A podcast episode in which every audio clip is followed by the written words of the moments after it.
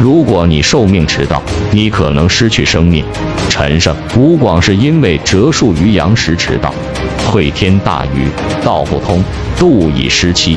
失期，法接斩恰巧遇到天下大雨，道路不通，估计已经误期，误了期限。按秦朝的法律，都应当斩首，才被迫起义的。因为金王一死，举大计一死，等死，死国可乎？现在即使逃跑被抓回来也是死，发动起义也是死，同样是死，为国事而死可以吗？当然，反抗暴秦时顺应历史潮流，但陈胜如不因为迟到，可能不会如此。人不到万不得已，不会铤而走险的。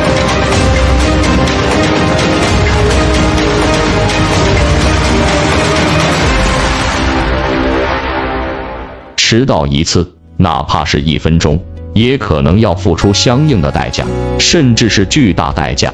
考试迟到，可能失去一次深造机会；比赛迟到，可能失掉一次成功机会；上班迟到，可能受到领导批评；授课迟到，可能受到学生埋怨；求职迟到，可能失去一个就业岗位；签约迟到，可能失掉一单大笔生意。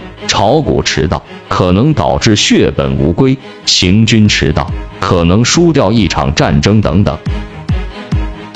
迟到耗费的是追求的胜利本钱，损害的是圆梦的美好未来。